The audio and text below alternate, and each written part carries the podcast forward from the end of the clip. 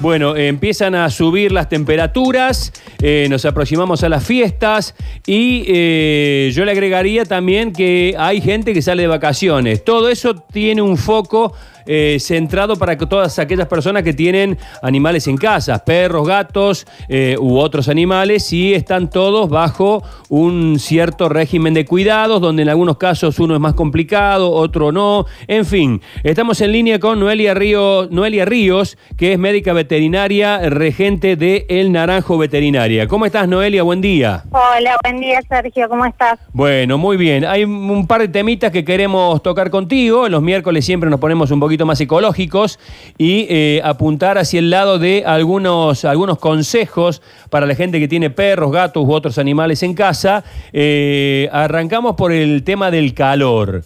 ¿Cómo, ¿Quiénes sufren más calor? Eh, ¿Perros o gatos? ¿O al revés, animales grandes o animales chicos?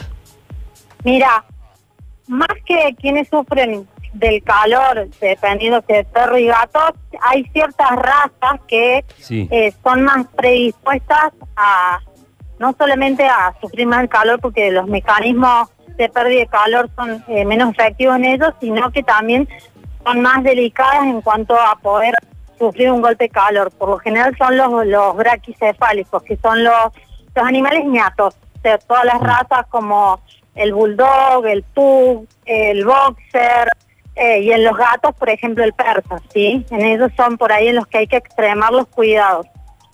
Sin embargo, no obstante, eh, los cuidados para todos valen igual. Ahí está, ahí está, ahí, ahí vamos a eso. Para los animales eh, en general y sobre todo los que más sufren los calores, los golpes de calor, yo tuve una experiencia muy desgraciada y creo que esto eh, puede, puede aportar con un ovejero alemán que eh, una noche todavía era relativamente cachorba, tendría dos años, dos años y algo, cuando eh, bebió agua de manera desaforada, eh, sufrió un viraje del estómago y porque era muy inquieto, muy corredor y, se me murió. Este, que después me dijeron que el ovejero tiene un estómago muy, muy sensible, eh, bueno, me explicaron y demás. Digamos, no conviene atiborrarlos de agua. ¿Cómo son los consejos para, para el golpe de calor para los animales? Bien, principalmente apuntamos obviamente a los animales que están afuera, los que están adentro por lo general están eh, bajo el aire acondicionado, el ventilador, sí, están en, tienen un reparo mayor.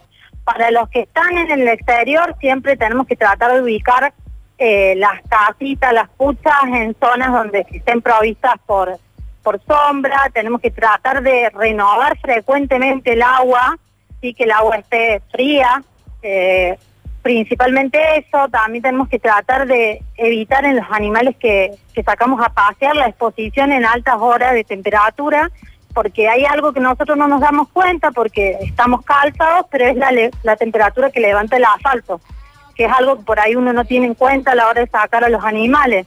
Deberíamos sacarlos a primera hora de la mañana o ya a partir de las seis y media, siete, que baja la temperatura porque la temperatura que llega a levantar el asfalto muchas veces produce inclusive quemaduras en las almohadillas plantares. Claro, entiendo, entiendo. Eh, y entonces, y en cuanto a la hidratación, En cuanto a la hidratación hay que tratar de proveerles permanentemente, pero tenemos que evitar estos consumos eh, rápidos y excesivos de agua porque sí, en ciertas razas pueden producir inclusive eh, una torsión gástrica, que el estómago se llene abruptamente de, de agua, de contenido de agua, y que después de un ejercicio más el, el estómago lleno de agua, el, el estómago se rote. está totalmente, es lo que me pasó.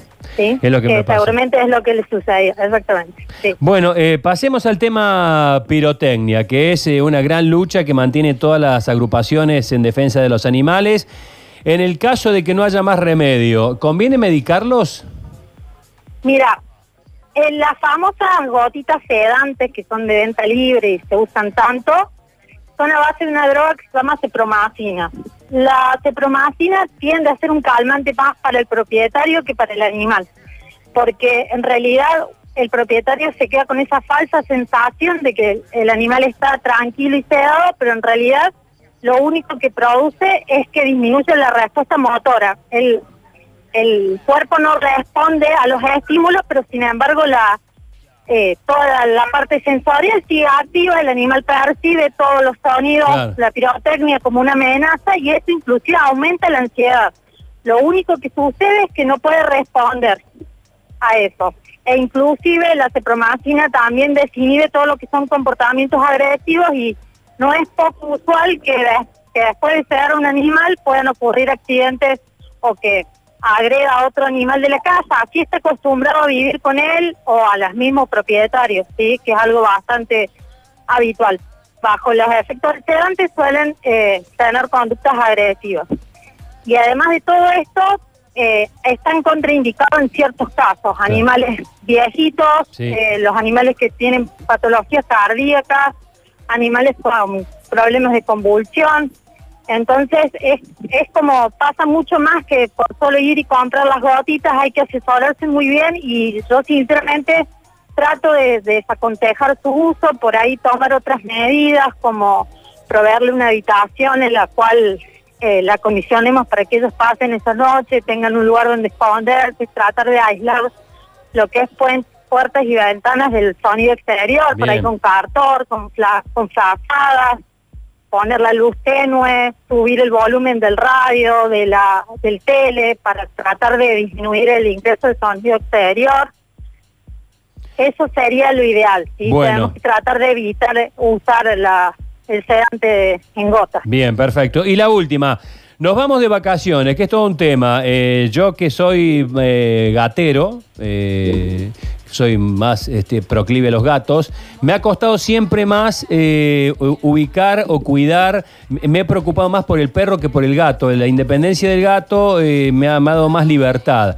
Eh, ¿Qué se hace? ¿Se manda a alguien, se deja el animalito en casa, se lo muda de casa? ¿Cuál es la, la recomendación general? Después cada uno sabrá qué hacer, ¿no es cierto? Sí, siempre que uno tenga la posibilidad de, de tener a alguien de confianza, que sepamos que va a ir a, a verlos, por ahí a hacerlos jugar un rato, a darle la comida, cambiar el agua, limpiar eh, el excremento, lo ideal es en la casa, ¿sí? Uno eh, estresa mucho menos al animal pro- pro- proporcionándole el cuidado dentro del hogar que eh, sacándolo al exterior. Sin embargo, hay animales que se adaptan muy bien a las guarderías, principalmente los perros, los gatos totalmente más difícil el que se adapten a una guardería, pero los perros hay algunos que se acostumbran perfectamente, sí, sin embargo siempre lo ideal es en la casa.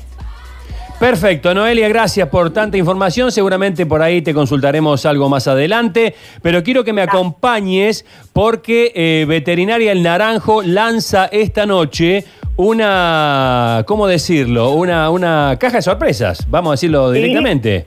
Las cajas, los desayunos, los Los box desayuno sorpresa Exacto. para gato, perro o cobayo. sí, sí, sí, para toda la línea. Juguetes, comida húmeda y accesorios de limpieza, la nueva caja que es un regalo hermoso para Navidad. ¿Y podemos regalar una nosotros ahora? Sí, sí, yo supongo no hay problema. Espectacular. Sí. Espectacular. ¿Qué te parece? Noelia, te mando un beso, gracias. Dale, Qué muchísimas gracias a ustedes.